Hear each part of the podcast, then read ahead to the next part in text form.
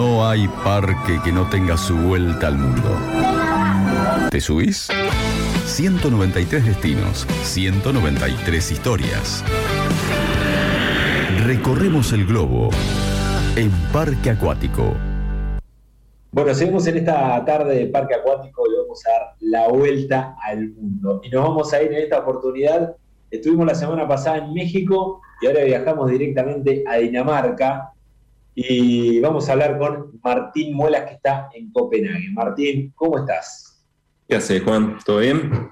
Bien. Bueno, en esta recorrida por el mundo que, que solemos hacer cada fin de semana, la idea es poder ir conociendo historias de eh, argentinos que están en otros países y que eh, están viviendo y cómo ha sido su historia. Así que estaría bueno empezar directamente por el principio y que nos cuentes cómo fue tu llegada a Dinamarca, cuánto hace que estás en Dinamarca y por qué decidiste irte a Dinamarca. Yo varias cosas la conozco, eh, pero para que le cuentes también a, todos los que están escuchando. Bueno, estoy acá hace tres años, este es el cuarto sería. Em, la, idea en general era al principio viajar, digamos, hay un acuerdo entre los gobiernos de, de, Argentina y de Dinamarca que nos da como un permiso de estadía por un año. Una visa. Y, en base a eso es como para trabajar y conocer la cultura local, viajar un poco por Europa. La idea al principio era eso, más que nada. Bien.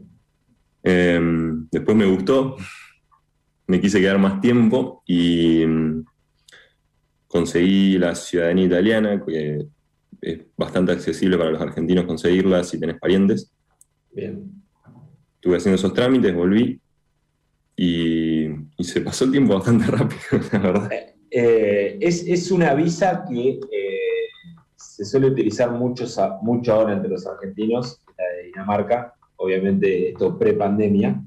Eh, y es una visa que en realidad dura un año, y vos estás contando que el cuarto que está atravesando es porque hiciste, digamos, y porque podés estar viviendo en Dinamarca siendo italiano. Exactamente, sí, sí. Eh, consiguiendo, teniendo ciudadanía europea, uno puede vivir en casi todos los países de, Europa que sean parte de la Unión Europea o del espacio Schengen o de algún acuerdo. Mm. Entonces, sí, uno viene, se registra como ciudadano europeo y ya te puedes quedar por tiempo ilimitado, no hay problema con eso. Va, no hay problema con eso. Eh, han salido notas en los diarios, porque la, acá en el país, ¿no? Porque la cantidad de argentinos viniendo, de argentinos italianos, por decirlo de una manera, eh, ha aumentado bastante, ¿no? Mirá. Em, bueno, con respecto, ¿te acordás del primer año, el de la, el de la, con, la visa esta que se llama Visa Working Holiday? Eh, es como que se empezó a correr la bola en cierta manera, todos le contamos, le hemos dicho a conocidos cómo es la vida acá, a muchos les parece interesante y, eh, les pareció lindo probar o algo, y empezó a venir cada vez más gente. Eh, con respecto de un año a otro, me acuerdo que el primer año llegando acá era raro cruzarse con argentinos en la calle, ¿viste? Escuchabas a alguien hablando español y te ponías contento. Hoy, hoy en día vas caminando y es normal, hasta me he cruzado con gente de Necochea. Eh, que no sabía que estaba acá. Em, después empezó a aumentar tanto la cantidad, creo que llegaron a ver como 8.000, 10.000 argentinos con la visa y, la limitaron. antes de la pandemia había salido un decreto que la limitaba creo que a 250 por, año. Más parecido a las visas de Nueva Zelanda, de Irlanda, creo, que son con límites.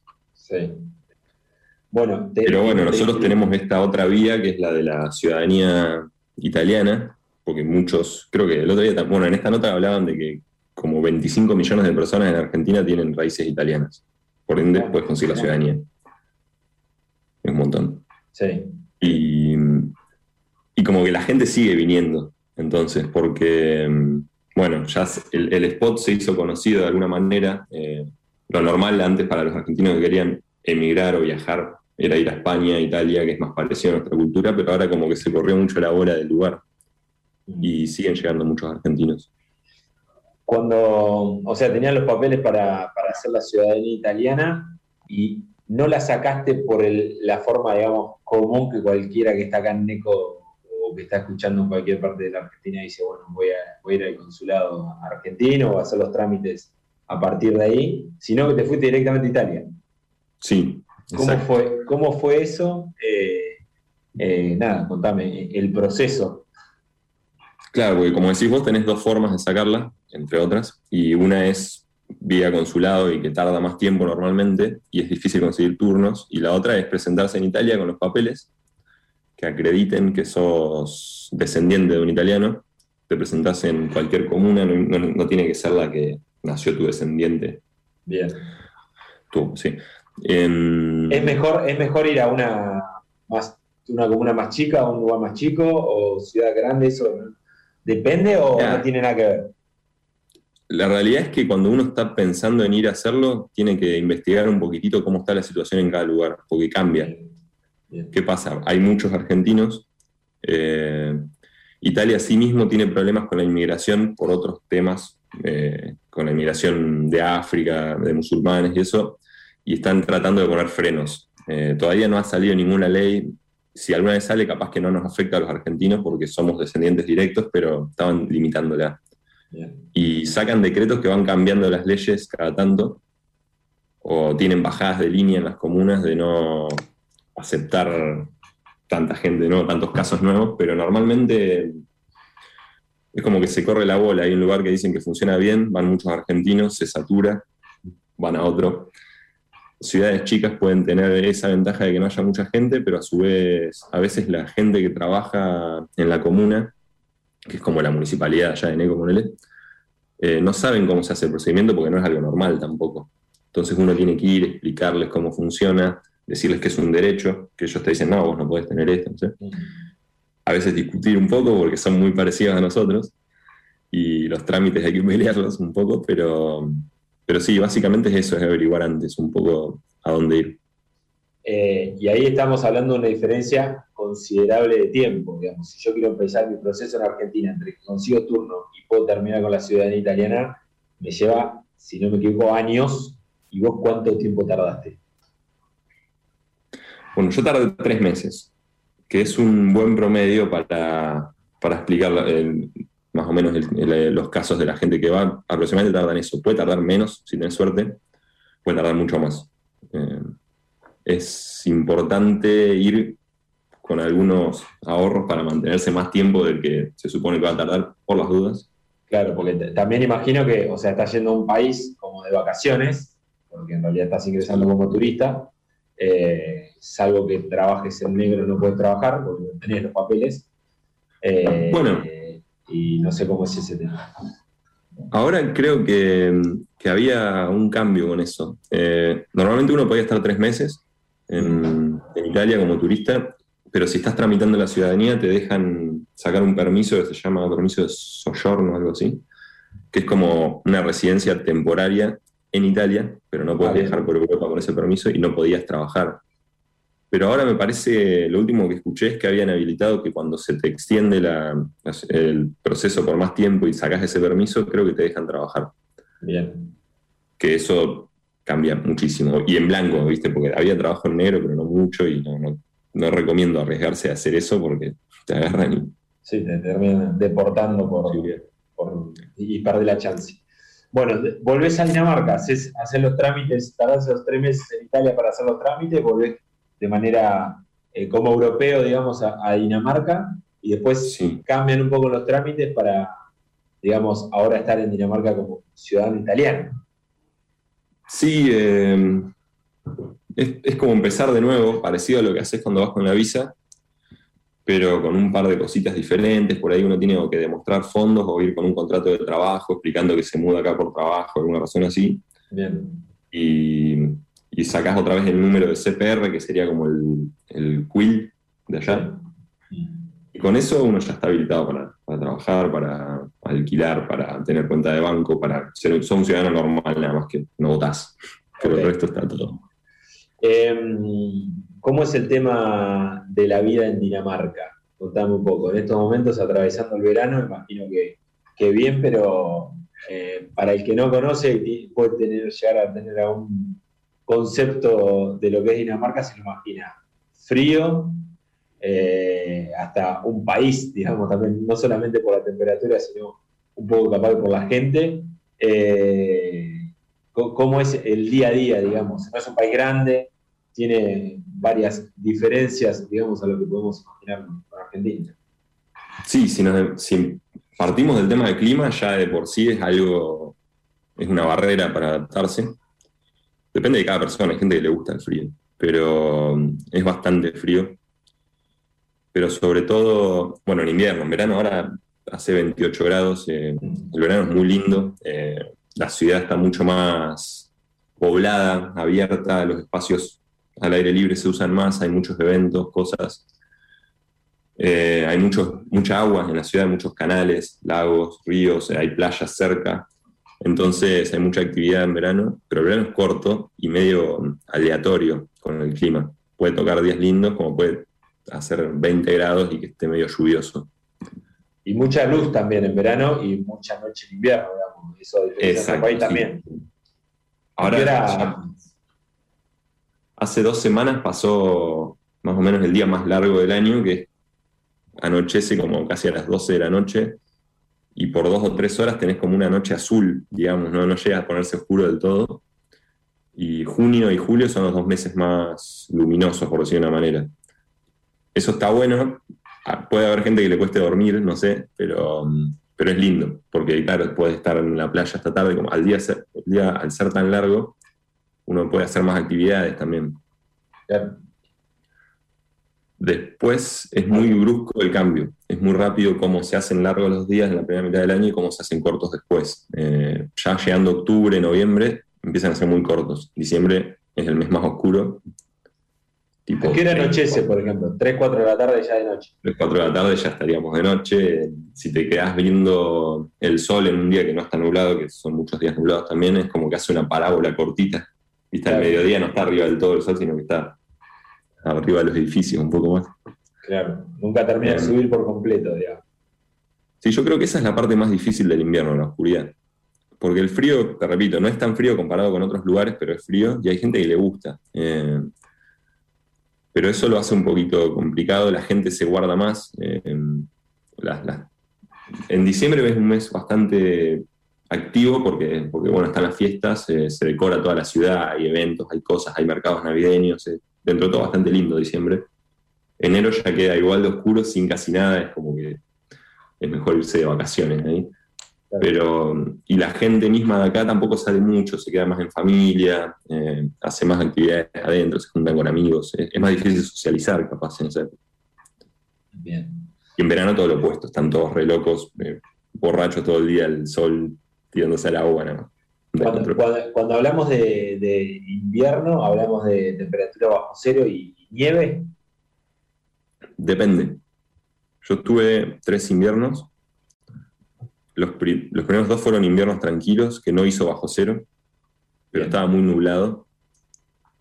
Este último invierno no, estuvo tan nublado, hubo más sol y cuando no está nublado las temperaturas como que oscilan más. Parece, no sé mucho de ese tema, pero hace más frío. Y este, este invierno hizo bajo cero bastante, nevó bastante, se congelaron los lagos, los canales. O sea, los lagos no son tan profundos, entonces se congelaban casi todos, se podía caminar por ahí, patinar, lo que quieras. Y los canales o tipo los puertos, viste, de Newfound y eso, que son como unos puertos tradicionales de acá, eh, estaban con una, como una capa de hielo grande de escarcha que no se podían navegar ni nada, pero no se podía caminar tampoco por ahí porque era peligroso. Pero sí, mucho frío. Menos 14 creo que hizo un día. Claro, locura. Eh, nosotros hablamos de frío y esta semana hemos tenido tocado el cero, el menos, pero, pero ahí digamos, no vamos mucho menos eh, que eso. Eh, me voy ahora me quiero meter en el tema trabajo. llegaste, bueno, contamos primero de qué estás trabajando y las posibilidades laborales que puede tener alguien directamente que se pueda ir o con una visa o, en tu caso, directamente con la, ciudadanía? Bueno, para un inmigrante que va con una visa o que va con una ciudadanía, las posibilidades son más o menos parecidas, ¿no? Eh, uno puede intentar trabajar como profesional dependiendo de la rama que, ejerzas, si necesitas habilitación del título o no, el currículum que tengas. Eh, pero dependiendo la profesión, a veces te piden danés, saber el idioma danés. Eh, pero si no, normalmente con inglés basta. E incluso para algunos trabajos más de fuerza no es necesario ni siquiera hablar inglés, pero bueno, eh, sería lo ideal, digamos. O sea, para, para, vivir, para vivir comúnmente y para transitar el día a día con inglés está bien. Sí, sí. Hablan todos, inglés, los daneses hablan todos inglés. Todos. Bien. Después tenés, ya cuando pasás al otro nivel, eh, de decir, estás viviendo acá y querés conocer gente acá, socializar con gente acá, a pesar de que hablen inglés, es importante aprender el idioma acá porque imagínate que vos estás con un grupo de gente que está hablando ese idioma y tienen que andar cambiando constantemente para comunicarse con vos, quieras o no, eso genera una especie de barrera que la empezás a notar después.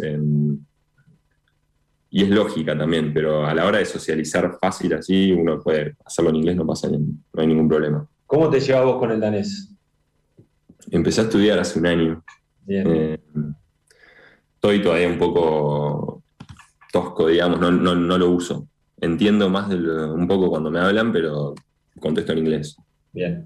Todavía estoy medio inhibido con ese tema. Pero no es tan difícil si sabes inglés, es parecido, la estructura. Bien. Eh, bueno, estamos con los trabajos. Eh, ¿Qué ejemplos de, trabajos o directamente primero de qué estás trabajando vos y, cuáles son las opciones más comunes, digamos? Yo me he mantenido haciendo trabajos eh, en el área de servicios, en depósitos de empresas, warehouse, se llama acá, que más o menos trabajo de, fuerza, que no es algo simple, y hay mucho. Después en, en trabajo en delivery también. Eh, la verdad que nunca he tenido nada permanente y siempre he ido cambiando, porque hay mucho. Siempre hay opciones, es como que no, trabajo no, se preocupa mucho por eso. Trabajo hay siempre. Sí, eh, empezó a escasear un poquitito el año pasado con el lockdown del primero de la pandemia, ¿no? En marzo. Y el verano anterior fue más tranquilo que otros en relación a la cantidad de trabajo disponible que había, porque bueno, no estaban los hoteles y los restaurantes trabajaban con capacidad limitada. Este verano, bueno, los hoteles no, han vuelto a su plenitud, pero el resto sí, hay mucho, mucho trabajo. Em, ¿cómo, ha sido el transcurso del coronavirus? Eh, digamos, me decía recién de las restricciones, eh, ¿estuvieron con un manejo, digamos, de cierre total mucho tiempo? Eh, y después cómo fueron volviendo qué medidas eh, fueron tomando. Sé que en el medio también viniste a Argentina y pudiste comparar un poco, pero ¿cómo ha sido, digamos, la, vida allá? Eh, si empezamos desde el principio del año pasado, ni bien estalló todo, digamos, lo primero que pasó fue que cerró, cerró todo, cerraron los comercios, salvo las cosas indispensables, ¿viste? como supermercados, farmacias, no sé cerró todo, pero nunca hubo cuarentena, ni usar, ni usar barbijos en la calle, por ejemplo, ni, usar barbijos al principio, simplemente cerró todo, después por, a las dos o tres semanas empezaron a ir abriendo paulatinamente cosas, pero lo que pasa es que acá también venía el verano, entonces era más fácil ya, los índices de contagio bajaban porque la gente estaba al aire libre. Después se puso complicado. Eh, terminando el verano, digamos, eh, se empezó a usar barbijo en los lugares cerrados, en los transportes públicos. Empezaron a endurecer medidas, eh, empezaron, pusieron límites horarios, viste, para que cierren los comercios, los restaurantes, los bares. Como creo que está pasando así allá ahora. Y, llegó un punto que cuando entró la variante esta del virus, pero la, la británica, al principio la cepa británica, que era muy contagiosa, eh, tuvieron que mantener casi todo cerrado durante todo el invierno acá.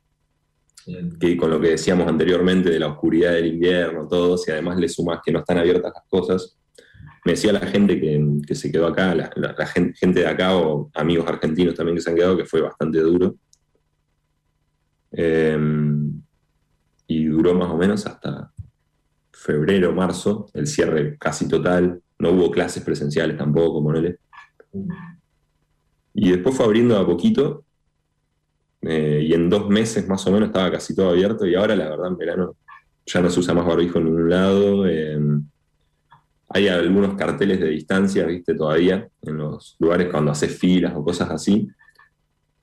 Pero ah, hubo eventos un poquito masivos con, el tema de la Eurocopa y cosas así, que se amontonó gente y no pasó nada. No, subieron los casos. Es como que está bastante tranquilo en ese sentido. Eh, quiero, quiero preguntarte dos cosas. Me mencionaste la Eurocopa, era algo que te quería, que te quería preguntar porque vimos, lo tuvimos a Dinamarca primero como protagonista y bien empezó por lo que ocurrió con Eriksen, que todos se acuerdan, pero en ese momento vimos una, me parece un estadio a una capacidad menor de como pudimos ver el estadio en Copenhague con el último partido que se jugó ahí, que si no me equivoco fue España-Suiza. Digamos que durante la misma Eurocopa fue aumentando la capacidad Sí, cada país tenía que prometerle, digamos, a la UEFA al menos la entrada de 10.000, 15.000 personas Bien. para hacer sede. Y después eso se fue ampliando según la situación de cada país. Em, acá tenían, creo que el estadio, no sé si tiene 38.000 personas como capacidad máxima. Y al principio del primer partido no sé si hubo 25.000 o algo así, pero porque no llegaron a reacondicionar el estadio para más gente, porque ya la, la situación daba para meter más gente. A partir del segundo partido ya estuvo no a full, pero casi un 80%, digamos. Todas las entradas estaban vendidas, y, pero no estaba del todo lleno. Bien. ¿Y, terminaron con el estadio repleto, digamos, máxima capacidad o no? Ah, sí, terminaron al 80%. ¿no? Ah, ok, ok. Ya era una España. España, Croacia. Ah, Croacia. Croacia, bien. Sí, lo fui a ver. Bien, este, eso te quiero preguntar. La experiencia de, de, la cancha, sé que también ha sido alguna vez al estadio acá, pero cómo es eh, ver un partido europeo, el comportamiento de la gente, del público. Eh, había, había hinchas también de, o sea, habían viajado españoles, croatas también por ese partido. Me imagino que sí, y, más los daneses que fueron. Sí, ya de por sí normalmente hay gente de España, de Croacia y de todos los países viviendo acá, siempre hay en las ciudades grandes, inmigrantes. Eh, había muchísima gente de Croacia que, creo que hay muchos en Suecia, me parece. Y españoles, algunos vivían acá y muchos viajaron a ver el partido. Eh, uno para entrar al país eh, puede venir, nada más creo que tiene que venir con un test negativo. Ya no es necesario hacer cuarentena cuando se entra.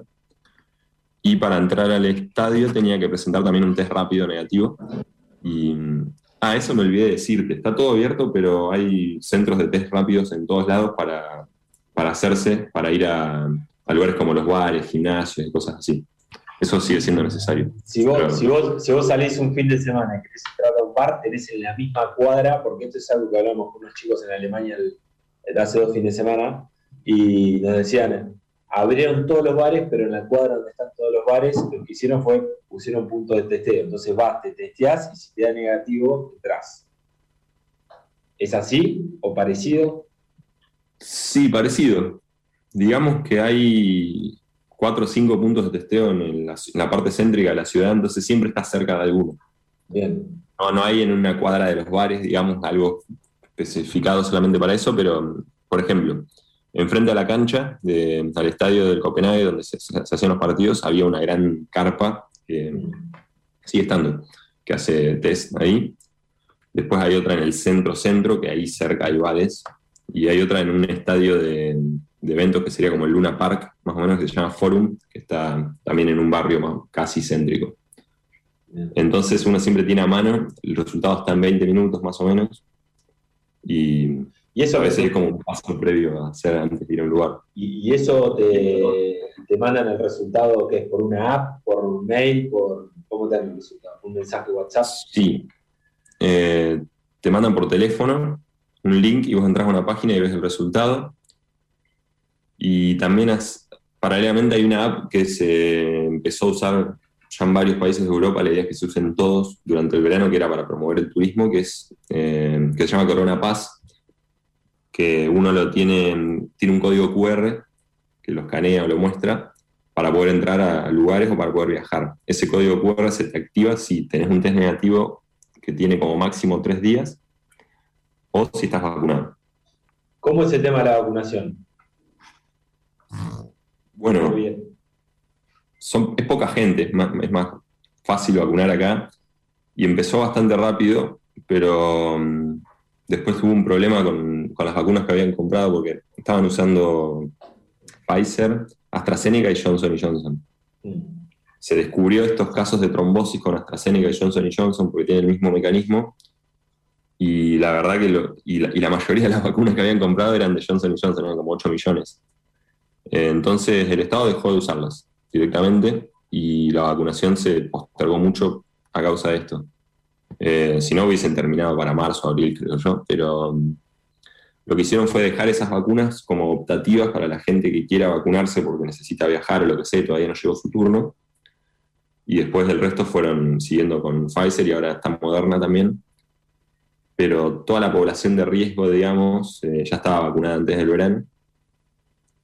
Y, también acá como no sé, no sé si es en todos lados igual o no, pero empezaron antes con los más chicos, digamos, adolescentes hasta 25 años.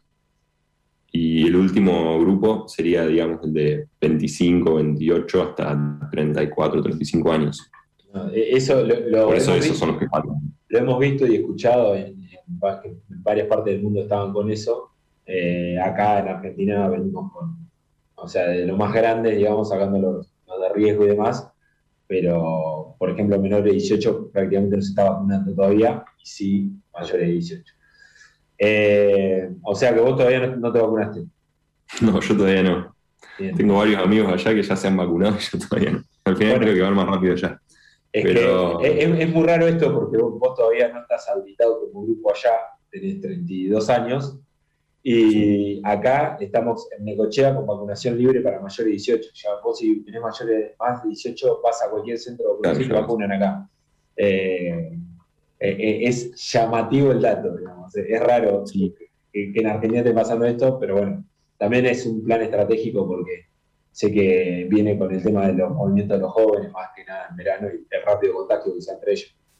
Y ese es el tema, claro. Bueno, por un lado, todavía no, nuestro grupo no está vacunado acá, pero ya están los turnos. En, un mes y medio ya vamos a haber tenido las dos dosis, digamos. Ah, bien. O sea que en un mes y medio ya se termina de vacunar toda la gente que se quiso vacunar en el país. Con las dos los que hayan quedado, los que no quisieron. Bien, con las dos dosis. Sí, que es importante de cara al, invierno, que ahí se va a ver la, realidad, si se superó o no. Claro. Eh, pero sí es cierto lo que decís vos, de los casos de, para, de vacunar a adolescentes o gente más joven, que es por ahí la que más sale y la que más dispersa el virus. Tiene sentido. Son por ahí los que están menos expuestos a, los efectos, efectos más graves del, virus, pero son los que más lo transmiten, es cierto. Cuando hablamos del trabajo, me había quedado pendiente una, una pregunta que siempre les hago a todos en este espacio, y es cómo es el tema económico digamos, cómo es la relación sueldo con vivir, si te permite ahorrar, si depende mucho del trabajo, si, bueno, cómo viene ese tema eh, por Dinamarca. Em, bueno, se vive muy bien, es la realidad. El estándar de vida es muy alto. Em, dependiendo siempre la, la, calidad, la calidad de vida que uno elija o las cosas que uno prefiere hacer, las comodidades a las que uno se adapte, ¿no? Eh, pero ya cualquier sueldo mínimo te alcanza para, vivir bien y para ahorrar. Eh, después, no es necesario trabajar tantas horas. acá la jornada laboral normalmente es de 7 horas, 7 horas y media. El límite es 37 horas semanales, salvo que sea un trabajo ¿viste? de estación, algún trabajo de verano o algo que se trabaja todos los días. Entonces, son salarios altos y a su vez te deja tiempo libre. Si trabajas como empleado permanente, tenés seis semanas de vacaciones por año, cinco semanas. O sea, en, ese aspecto es, creo que, de las mejores cosas del país. Ahora, después, si uno más o menos quiere subir un poco en calidad de vida, a mí me pasó que me puse de novio acá con una chica y empecé a conocer otras cosas de la, de la sociedad y me di cuenta que por ahí los sueldos que uno tiene como inmigrante son mínimos. Se vive bien, pero el promedio de la gente que ya es de acá, que trabaja como profesional o cosas así, vive muchísimo mejor todavía. Claro. Pero sí, el piso es ya de por sí alto, eso seguro. Contame cómo es eh, esa relación, eh, cómo te pusiste de nuevo con una danesa. No, no, de mi vida privada. No, pero digo, eh, no, bueno, empezamos a salir y. ¿Cuánto hace? Ya casi dos años va a ser, me parece. Un año y medio, dos. Bien. Mm, y se fue dando ella, justo, ella habla español. Había estado en Argentina un tiempo cuando era estudiante. Y mm, Muy hablamos español entre nosotros. O sea, es como. O sea, conviven y, en la casa hablan en español. Sí, entre nosotros hablamos español. Hablamos en inglés cuando estamos con la familia de ella, con los amigos de ella o con otra gente. Ok. Y, Imagino que, es un poco la responsable también de que eh, en esa relación que te ha llevado a tener contacto con más daneses, que empieza a estudiar idioma. Bueno, sí, por un lado es eso de que empecé a conocer más la sociedad, a la sociedad acá mediante ella, porque si no, no es tan fácil, viste, entablar relaciones o hacer amigos acá. Entonces como que se me abrió otra cara de la ciudad, digamos. Y después sí, bueno, en, ese sentido también me, apuró un poquito más. No, ella no, sino la, situación a querer aprender danés para tener una barrera menos a la hora de comunicarse. Y, bueno, ella sabe mi idioma, yo debería saber ella. En su eh, país, además. recién dijiste que, que, te había llevado como a conocer varias cosas de, del, capaz de la sociedad danesa que siendo inmigrante, teniendo relación nada más porque sea mucho que te vas, en realidad tu círculo cercano termina siendo argentinos o latinoamericanos, y es más o menos como estás viviendo en otro país, pero entrar a la puerta de casa para adentro es argentino, para decirlo de alguna manera. Eh, ¿Qué fue lo que más te llamó la atención o qué cosas notas eh, que te ha sorprendido de la sociedad o de cómo son los daneses o no sé, de alguna costumbre o algún lugar o algún hecho en particular que decís, mirá que copado esto, o está muy bueno, o no me gusta tanto. Bueno, sí, son mucho menos estructurados y formales a la hora de trabajar, ¿viste? El tema de las relaciones jerárquicas o, el trato a, la hora de hacer trámites y eso es como muy amigable, pero después a su vez son muy estructurados en su vida social. Eh, sí, sí, es re loco, es al revés que nosotros. Em, a la hora de, planificar verse con amigos, con la familia o algo, lo hablan mucho tiempo antes. Pero dos semanas antes a veces capaz. No, va a salir que en el grupo de WhatsApp, si tienes con tus amigos daneses ahí, digan, che, hoy a la noche asado. No, olvídate.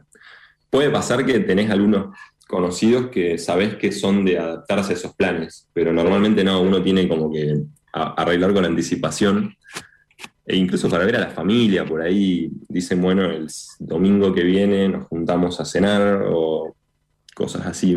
Es, bastante estructurado el, tema de las relaciones. Nosotros por ahí, viste, estando allá en, Neco, cerca de tu familia, vos agarrás un día y caes a la casa de tu viejo, de tu vieja, a cenar, a almorzar, a tomar unos mates a la tarde. Sí, vas. Eso acá no, es tan espontáneo. Claro. sí bueno, bastante, bastante distinto, digamos, a, lo que vimos acá. Imagino que te estarás adaptando o que te has adaptado y que también hay un montón de cosas que terminan estando muy buenas. Sí, yo tengo la suerte, viste, como te dije, mi novia estuvo en Argentina, conoce nuestra cultura, entonces no le resulta tan, tan extraño y de hecho le gusta, y ella es bastante más informal en ese aspecto pero sí lo veo en la relación de ella con las amigas o cuando nos juntamos con otras personas o algo.